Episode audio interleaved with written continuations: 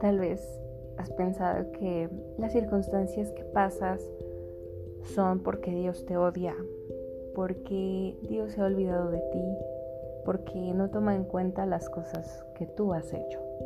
Pero quiero decirte que no es así. Dios sabe y conoce perfectamente tu caminar. Lo que ahora estás pasando tiene un propósito. Descúbrelo, acompáñame.